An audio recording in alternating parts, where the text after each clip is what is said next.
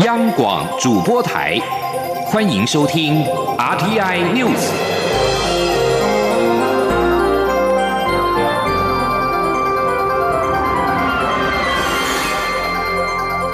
听众朋友您好，欢迎收听这节央广主播台提供给您的 RTI News，我是张顺祥。民进党三十三周年党庆暨全国党代表大会二十八号在圆山大饭店登场。为了力拼连任的蔡英文总统跟所有区域立委参选人誓师造势，虽然行政院的前院长赖清德没有出席，蔡赖同台破局，但蔡总统在致辞当中表示。二零二零选战当中，赖清德绝对不会缺席，一定会跟民进党并肩作战。民进党也会以团结面对未来艰巨的挑战，全场凝聚团结气势，力拼总统连任、国会过半的胜选目标。蔡总统在致辞的时候表示，二零二零这一战，民进党的对手不止在国内，更在对岸。民进党人要有新的使命，运用全球的思维突破两岸的框架，不能够只停留在台湾海峡，更要朝向浩瀚的太平洋。请听央广记者刘玉秋的报道。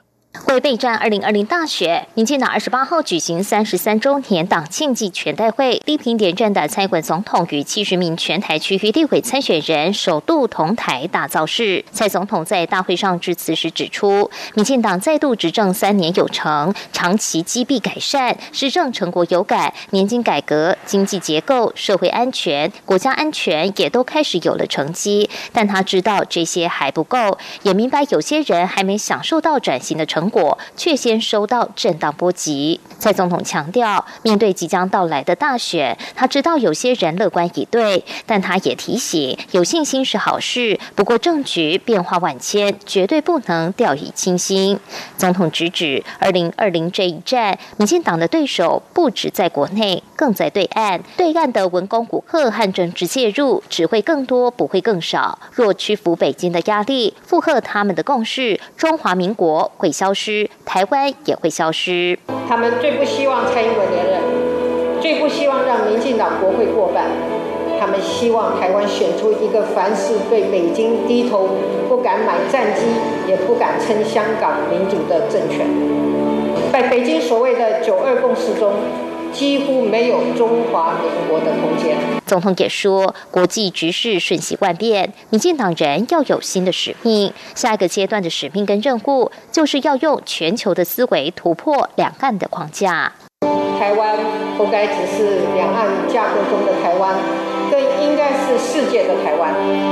台湾人的眼光不能只停留在台湾海峡，更要看向浩瀚的太平洋。总统强调，壮大台湾，连接世界，这就是处在历史时刻的民进党不能回避的责任。总统说，面对二零二零大选，不管是台湾派还是中华民国派，老一代、中生代还是新生代，挑战当前，携手才能克服难关。他呼吁二零二零台湾要赢，这是生活方式的保卫战，也是价值的保卫战。中央广播电台记者刘玉秋采访报道。民进党三十三周年党庆暨全代会会中通过了《社会同行、世代共赢》决议文，明确的拒绝一国两制。民进党主席卓荣泰也对全党提出三项的请求，呼吁全党以党纲为核心思想，以决议文为行动的纲领，擦亮执政团队的光荣招牌。蔡总统的连任之路，副手是谁备受关注。台南市长黄伟哲二十八号在民进党全代会前受访透露，蔡赖二人已经见面。还有媒体报道称，二人是在二十四号总统府秘书长陈菊陪同之下会面谈合作。不过，陈菊二十八号晚间在民进党党庆活动受访时驳斥这项传闻，强调不知道这件事情。副手人选是总统职权，予以尊重。而社会对蔡赖二人殷切的期待，相信他们都非常了解。记者谢嘉欣的报道。二零二零总统大选，蔡总统与行政院前院长赖清德是否搭档参选，外界雾里看花。二十八号是民进党创党三十三周年，先是台南市长黄伟哲在民进党全代会前受访透露，蔡赖两人已经见面。后有媒体报道称，两人是二十四号在总统府秘书长陈菊的陪同下，在高雄会面一个多小时谈合作。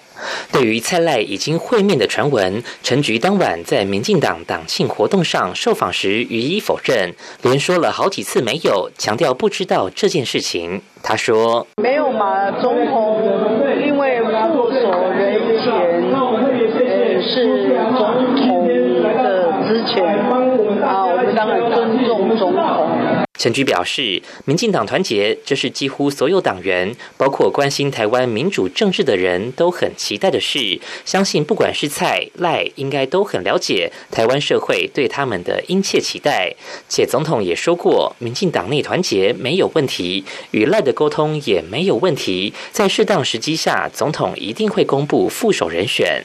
陈菊还说，赖清德也很了解，并再三展现民主风度。从党内民调结束后，就从容大方的表达会支持民进党总统候选人，支持蔡总统，这些都没有问题。至于总统本日在民进党全代会公开喊话，强调在选战的队伍中，赖清德绝对不会缺席。外界解读蔡赖配成型的机会提高。对此，陈菊表示期待，但不能代替总统答复。不过，总统本日的说法就是认为民进党团结没有问题，这是一件好事。中央广播电台记者谢嘉欣采访报道。媒体报道，行政院的前院长赖清德十月中将代表蔡英文总统到美国争取侨胞支持。外界解读，蔡赖配已经成定局。行政院长苏贞昌二十八号表示，大家都很期待赖清德赶快出来团结胜选。至于蔡总统要找谁当副手，就要尊重蔡总统的决定。蔡赖配是否成局，引发各界的关注，但党内看法不一。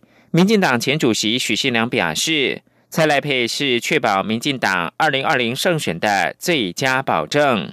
不过，交通部长林佳龙认为，政局还在变化当中，尊重蔡总统的布局。作为从政党员，就是全力支持。赖清德子弟兵林俊宪则说，民进党现阶段不必着重副手人选问题，拼国会过半才是最大的挑战。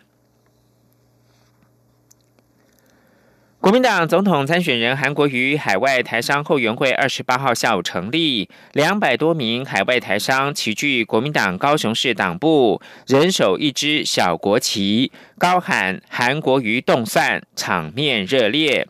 韩国瑜肯定台商心系台湾。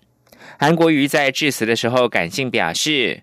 台商就像一个种子，飞到世界各地的土地，扎根之后，慢慢的成长茁壮。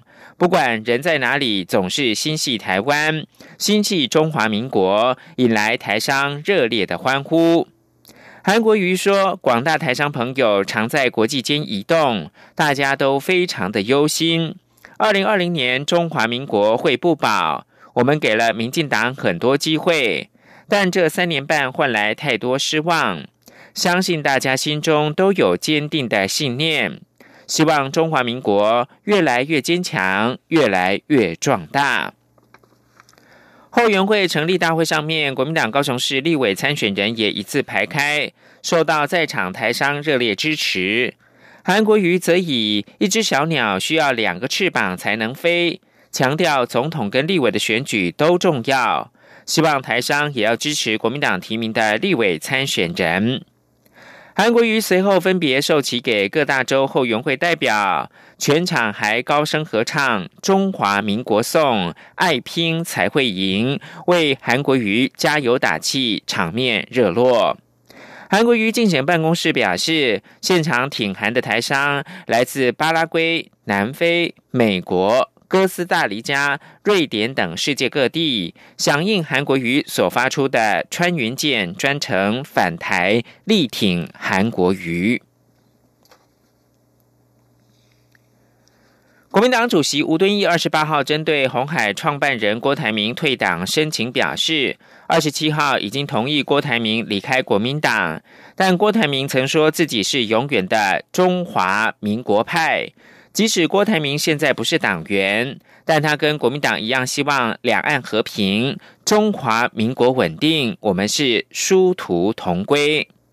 至于外传吴敦义将列在国民党不分区立委名单的第一名，吴敦义表示，的确有人这样建议，但是还在考虑当中。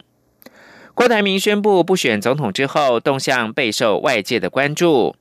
郭台铭的幕僚，也就是永林基金会的副执行长蔡庆瑜，二十八号表示，只要跟郭台铭理念一致、志同道合，不分党派。蓝绿都是郭台铭愿意站台辅选的对象。至于跟台湾民众党的合作，蔡庆瑜也说，目前规划十月二号跟民众党立委参选人拍摄定妆照，不过确切的时间还要做整体的评估考量。郭台铭宣布不选总统之后，二十八号在台北举办了第一场粉丝感恩见面会。郭台铭向粉丝鞠躬道歉，表示让你们失望了，并强调他虽然不参加总统的选举，但是转换战场到立法院，呼吁粉丝票投给不服务党派、顾民生、务实等三大条件的立委参选人。请听央广记者郑玲的报道。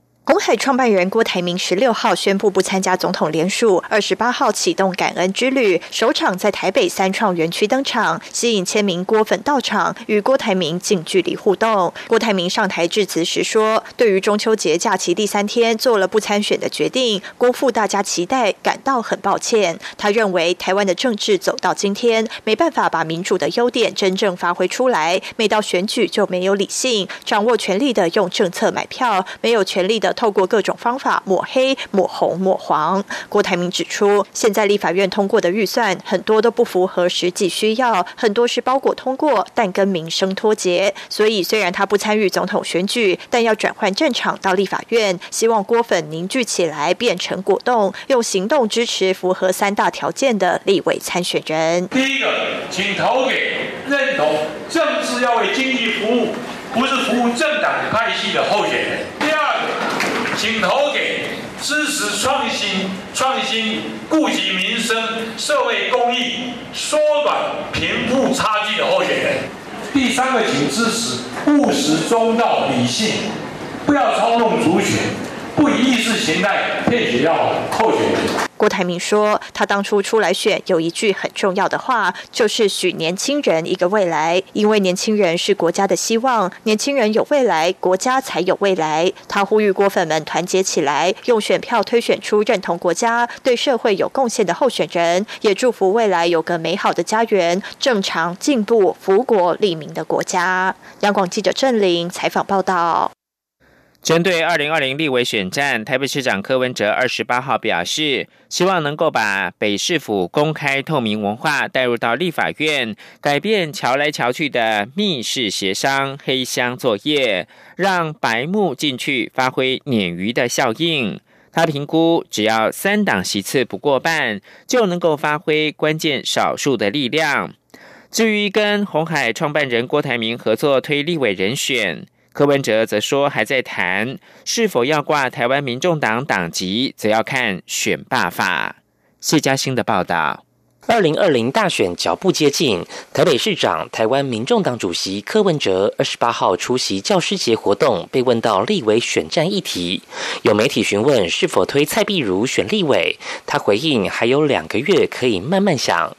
而是否要让蔡碧如与民进党团总召柯建明对决，柯文哲说自己与柯建明也很好，都是新竹人，而过去立法院给人的感觉是瞧来瞧去的密室协商、黑箱作业。希望来个白目的进去，发挥鲶鱼效应。柯文哲强调，在台北市政府有实际执政经验，且北市府这几年弊案明显减少很多，最大理由就是公开透明。希望将此文化带进立法院。他说：“我个人的解读了，说台北市政府在这几年的弊案少掉很多，很明显少掉很多。我想最大的理由是公开透明，所以我也相信说，如果公开透明的你的这种文化可以带进立法院，也可以让整个整个立法的或整个中央部位会变得比较干净。”柯文哲评估，立委选举若能达到三党不过半，就能发挥关键少数力量，一定会有效改善立院文化。至于与红海创办人郭台铭的合作，柯文哲表示，郭有答应会帮忙为区域立委拍定妆照。对于合作细节，包括郭会推几席不分区立委，是否挂台湾民众党党籍，目前还在谈，也需要确认一下选罢法。中央广播电台记者谢嘉欣采访报道。二零二零总统大选，亲民党动向也备受关注。亲民党组织部的主任张硕文说。亲民党在二零二零总统大选不会缺席，除了亲民党主席宋楚瑜亲自参选之外，如果要跟其他人合作，会希望至少能够维持上一届的得票率，提供中间选民第三个选择的正面能量。对媒体报道提名王金平吗？亲民党说，孔飞是能守宋楚瑜一百五十七万票的人选。亲民党秘书长李红军驳斥说：“这些说法不代表亲民党，也是不正确的讯息，对王金平、柯文哲跟亲民党都不公平。”谈到总统大选的目标，李红军说：“大约十月中，亲民党会召开内部的会议，对相关讯息会做最后的定调。现在还没有正式的定调，哪来这些说辞？”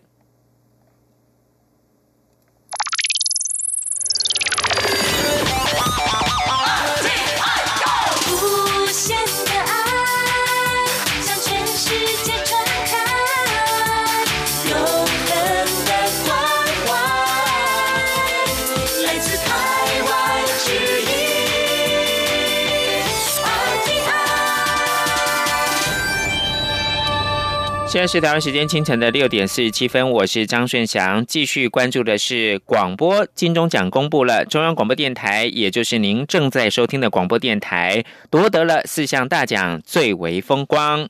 第五十四届广播金钟奖得奖名单在二十八号出炉，财团法人中央广播电台报回了类型音乐节目奖、类型音乐节目主持人奖、生活风格节目奖。教育文化节目奖四大奖项是最大赢家，其中本届金曲的台语歌王，也就是流氓阿德，也拿下了一座广播金钟奖，相当的风光。记者张昭伦报道。第五十四届广播金钟奖二十八号举行颁奖典礼，揭晓得奖名单。央广节目《诗情也绵绵》报回教育文化节目奖，由管仁健、李慧芝搭档主持，介绍台湾早期流行音乐的。那些年我们一起唱的歌，摘下类型音乐节目奖、类型音乐节目主持人奖双料大奖。管仁健、林慧芝都是首度入围广播金钟奖及获奖。除了感谢央广家人的支持，李慧芝特别感谢搭档管仁健搜罗丰富的资讯，才能做出这么有质感的节目，勾起许多听众的回忆。管仁健则笑说，自己小时候就爱听广播，修片各类型收音机。没想到我十五岁还有机会主持广播节目，还能拿奖，是他预想不到的，真的很开心。歌手刘马阿德主持的《全世界最亮的光》摘下生活风格节目奖。他领奖时感谢央广给予他很大的自由空间制作节目，更感谢所有上过他节目的来宾，因为这些人的故事丰富了他的节目。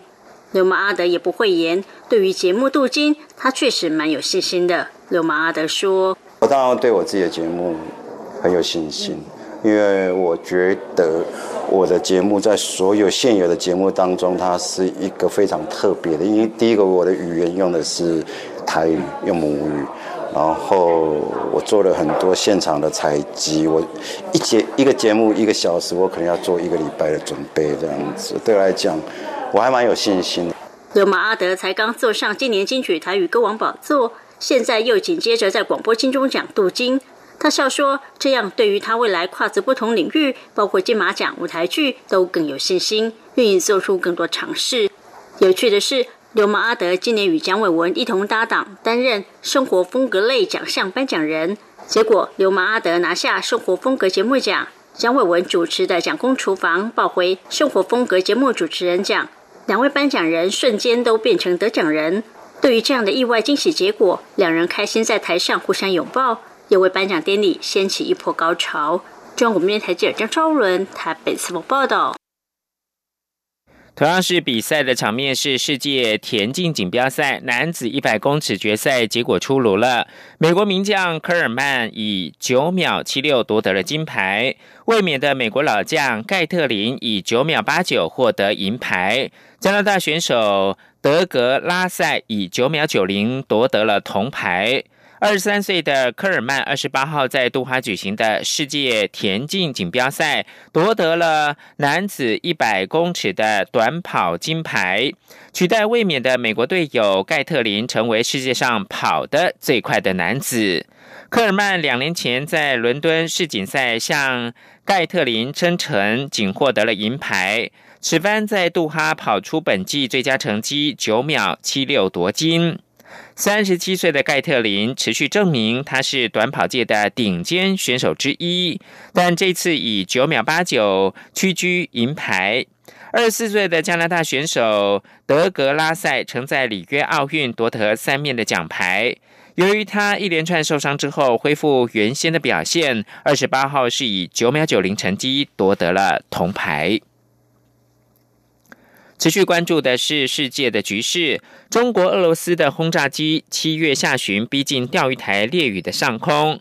日本媒体报道，当时信赖航空自卫队战机紧急升空来应对，迫使中俄军机改变航向，否则日本的领空很可能遭到入侵。日本共同社、产经新闻等媒体报道，中俄有四架军机。在七月二十三号逼近钓鱼台列屿的上空，当天俄罗斯一架侦察机也逼近主岛，在南韩称为是独岛的上空。南韩国防部七月二十三号召开了紧急记者会，指控多架中国轰炸机跟俄罗斯军机当天多次的侵入到南韩的防空识别区。南韩空军紧急升空的 F 十五跟 F 十六战斗机更两度开火，对俄罗斯军机实施了警告射击。南韩国防部还表示，这是俄国空军首度侵入到南韩领空，中俄两国疑似是串联行动。产经新闻报道，七月下旬，中俄轰炸机逼近钓鱼台列屿上空。日本认为领空可能遭到入侵，日本政府研判中俄轰炸机的行动属异常的状况，正在分析中俄两国的意图。报道表示，虽然中俄轰炸机最后没有侵入到日本领空，但假如当天日本的航空自卫队没有能够升空采取行动的话，促使中俄轰炸机改变飞航路线的话，日本的领空很可能就遭到入侵。马来西亚首相马哈蒂在二十八号刊出的媒体专访表示，在争议性的南海海域以及北京被控打压少数族群维吾尔族、穆斯林等议题方面，大马不希望采取跟中国对抗立场。马哈蒂本周在美国纽约访问期间接受媒体访问表示。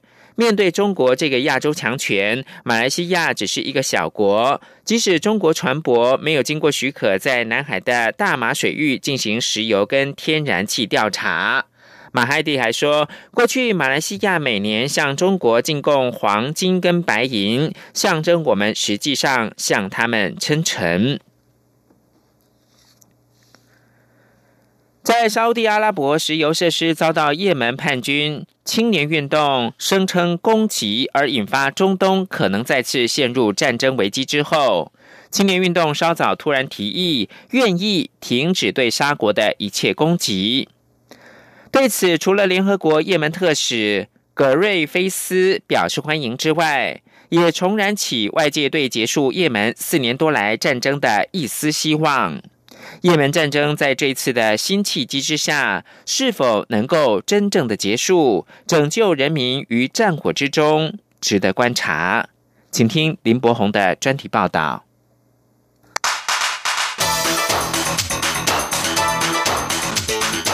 专题报道。也门战争始于二零一一年的阿拉伯之春革命，当时群众要求也门时任总统沙雷下台，由副总统哈迪接任总统。但哈迪上台后政权不稳，也门叛军青年运动趁势占领首都沙那，也门也因此分裂。一方是据守南方由沙国和西方所支持的政府军，另一方则为据守包括首都在内的北方由伊朗所支持的叛军青年运动掌控。二零一五年，以沙地阿拉伯为首的联军对也门发动袭击，希望协助哈迪重掌全国政权。沙国联军并获得美国、英国和法国等西方盟国的支持。沙国原本预期战争只会持续几周。然而，转眼间，也门战争已打了将近五年，更从内战演变成逊尼派大国沙国和什叶派大国伊朗之间的代理人战争，带来上万人民的无辜丧生。也门战争至今无法结束，主要在于也门战事涉及多国与多派系的利益，包含也门内部的分裂势力斗争、逊尼派与什叶派的宗教之争，以及波斯湾国家对抗伊朗的战争等等。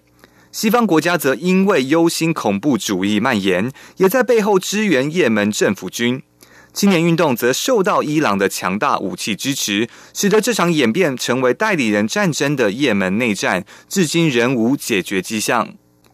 尽管青年运动已表态愿意全面停战，但也提到希望沙国对此做出正面回应，包含希望沙国重新开放沙纳机场，并解除对关键的荷台达港口封锁。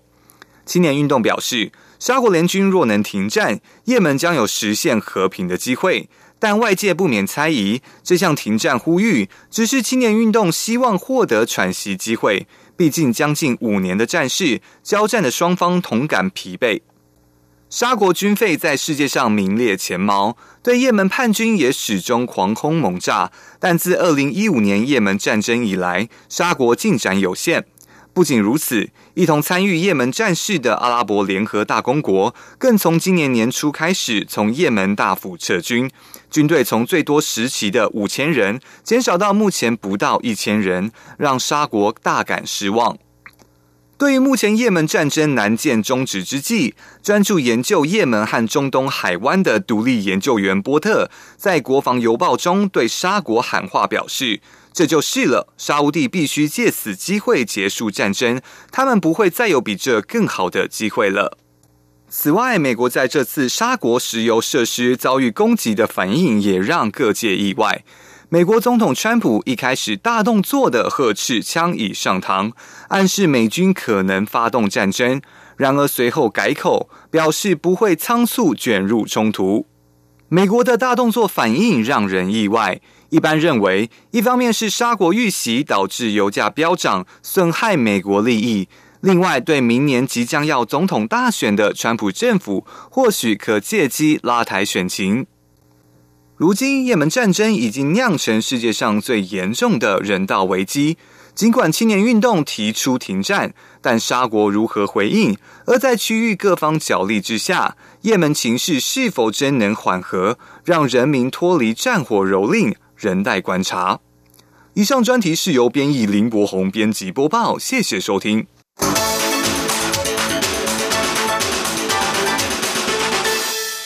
瑞士即将在三个星期之后举行国会大选，主办单位表示，大概十万人二十八号在瑞士的首都伯恩上街游行，呼吁要采取行动遏阻气候变迁。瑞士多个城市二十七号有小规模的气候游行。那是欧洲各地城市周五为未来而战示威抗议的一部分。二十八号的示威游行由八十个竞选团体主办，他们自称是气候联盟。伯恩的警方并没有针对主办单位估计的共襄盛举人数发表评论，但是警方的发言人贾吉告诉法新社，这是伯恩近年来最大规模的示威抗议之一。以上新闻由张顺祥编辑播报，这里是中央广播电台。无限的爱向全世界传开，永恒的关怀来自他。